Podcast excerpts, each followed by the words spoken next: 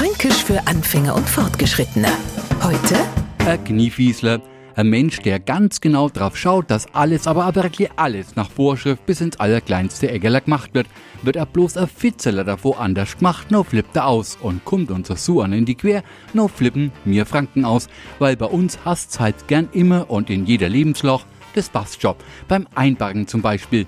Wir stellen uns Auto öcher zwei ab, weil der kann da steht, passt schon, wackelt und hat Luft.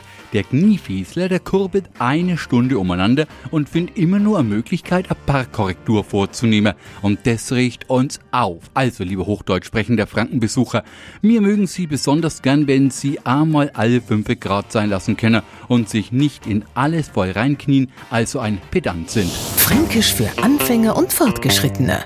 Täglich auf Radio F. Und alle Folgen als Podcast auf podu.de.